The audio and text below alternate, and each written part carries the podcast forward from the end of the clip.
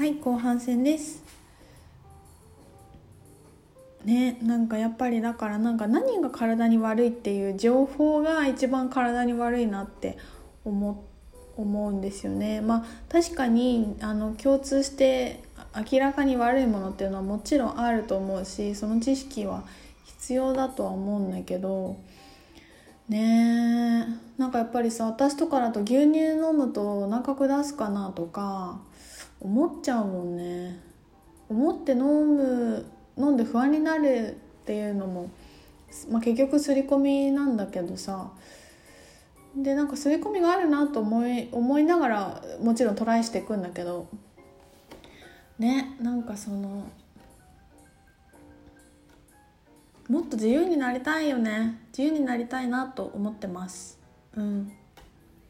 そうなんか刷り込みっていうか思い込みので続くんだけど私ちょっとなんていうのかな。さっきねオンラインプログラムの最後にちょっとスタイルクリエーションの告知をしたかったんだけどなんかちょっと遠慮しちゃったのね。でそれも結局なんか告知って嫌がれるとか自分の講座の話をしてると申し訳ないっていうのがまだまだあるなと思って。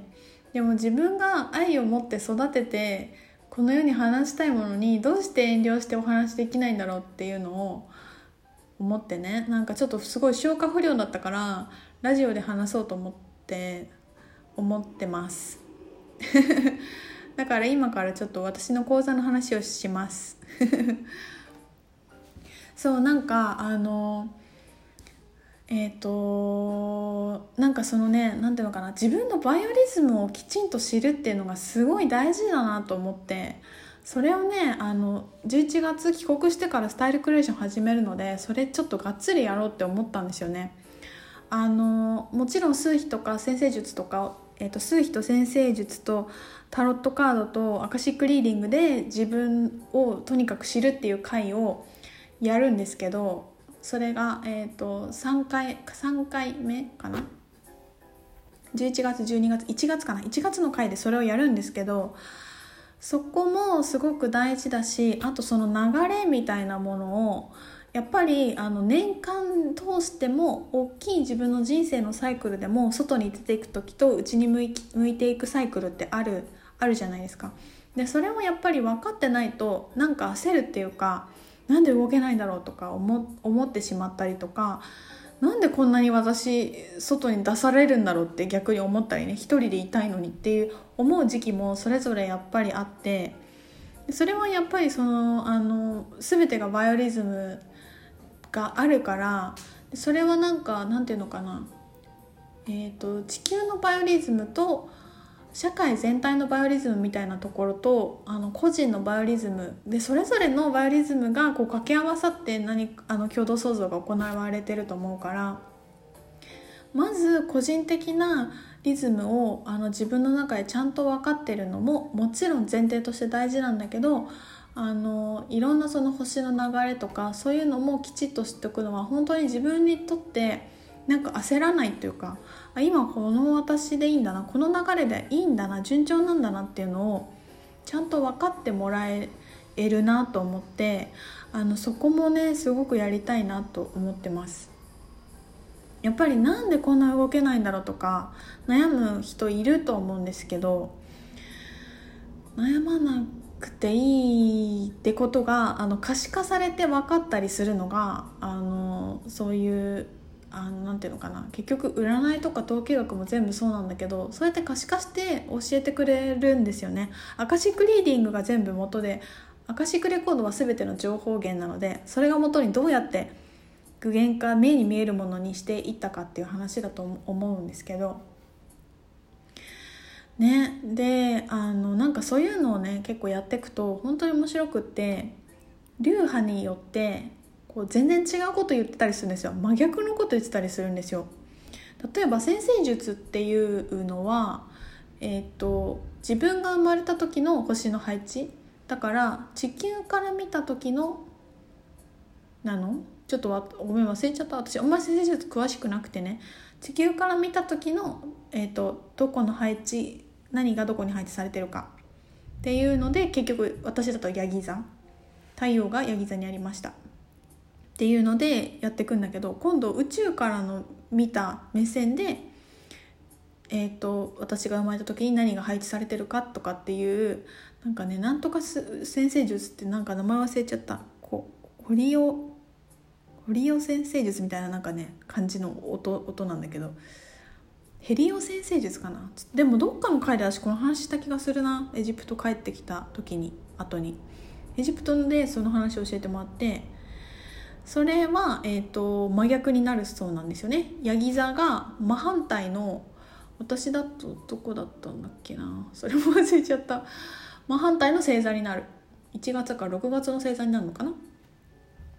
でそれですごくあの自分の宇宙的な視点であの自分がものも見れるってすごくそれがいいんだよねとかって話聞いて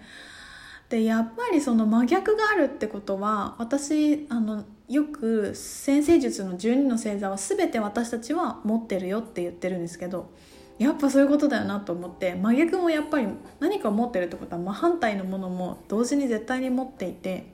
すごく優しいって思ったらすごく怖いところを持ってるのと同じように真反対の性質は持ってるよなと思うしあの数比術でイヤーサイクルを見ると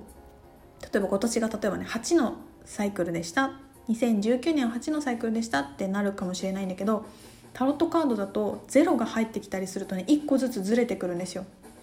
そうすると今年は、えーと、自分の内に向いていく年ですよってこっちの流派では言われてるのに違う流派のものを見るとあのどんどん社会に出てく年ですとかって言われたりするわけね。もう真逆じゃんみたいな。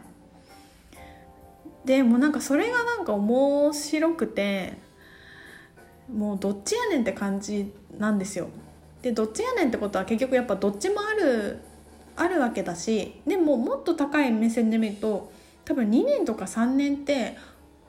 な2年とか2年ぐらいって多分同じようなエネルギーなのかなと思思うんだよね。ちなんかこう12はまあ大体一緒みたいな C5 が一緒みたいななんかその伝わるかな？なんかその近辺のセットのエネルギーみたいなのもあるから1年とか小さい単位で見ずにもっともっと引いた目線で見るとやっぱりあの何かのこう星の流れとか銀河の流れとあの合ってる。どのどの流派で見てもきっと解説できるし合ってるなだろうなと思ってるからなんかどれも疑ってないというかどれもどれから見てもあの納得できると思っていて思っているんだけどやっぱその流れがあるっていうことはやっぱ知っておくとなんか安心できるよね本当にね。って思いますだからやっぱりもっともっと徹底的に自分との自己対話プラス客観的に自分っていう人間をなんかこうアバターのように例えば杉下瞳とはどのように構成されてるのかっていうのをなんかこのどんなものの肉体にどんな流れを持っている肉体に魂が入ったのかみたいなビジョンで観察していけると自分の乗りこなしが方が分かってくると思っていてなんかそれをねやっぱねももっと徹底的にやりたいなって思ってなんか面白くない？これ。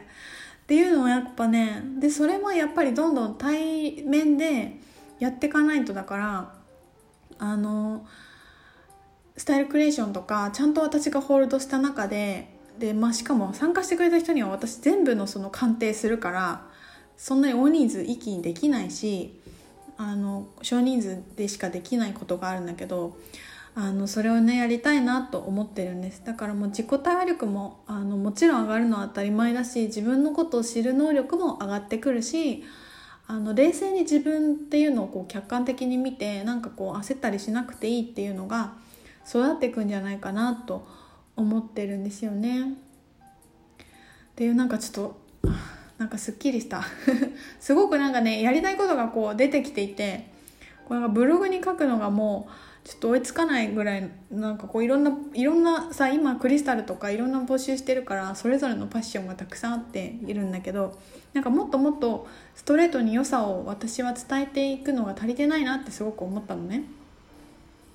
だからなんかこう必要な人に届けたいしあの一緒にクリエーションしていきたいしということであのまだ迷ってる人いると思うんですけど11月の4日スタートになります。スタイルクリエーション2期あのぜひ気になっていて自分がアップデートしたいなって思ってる人はこの2019年の年末と2020年にかけてのちょうどまたがる4ヶ月なのであのこのすごく大事な時にホールド期間があってみんなでアップデートしてあの新しい2020年踏み出していくのにすごくいいサポートができると思うのであの一緒にピンときた方がいたら一緒にあの過ごしましょう と思っております。ねなんかやっぱりあの本当にねいい楽しいよね。なんか私は実際にあの本郷そみさんのそういうのを受けて自分が成長していった人なんですけどなんかやったらいいんだよって言われるアクションしていくことが大事だしどんどんやっていけばいいんだけどそのどんどんやっていくができないからみんなやっぱり悩むからその時にこうホールドしてる人がいたりとかまあ、あと例えば何かをビジネスを始めたいって思っても広まるのが難しいじゃないですか一人で最初からブログを始めてもでそういう時に私を使ってほしいし私があのスタイルクエーションのメンバーとしてどんどん発信していくからそこからお客さんもあのどんどん作っていくっていう流れもあの使ってほしいんですよね。なんかそういう意味でたくさんのあのなんていうのかな流れができてくると思ってます。いやでも楽しい。本当になんかこの日程が変わってねちょっとあの最善の流れが来てるなっていう感じがしてあのめちゃくちゃワクワクしております。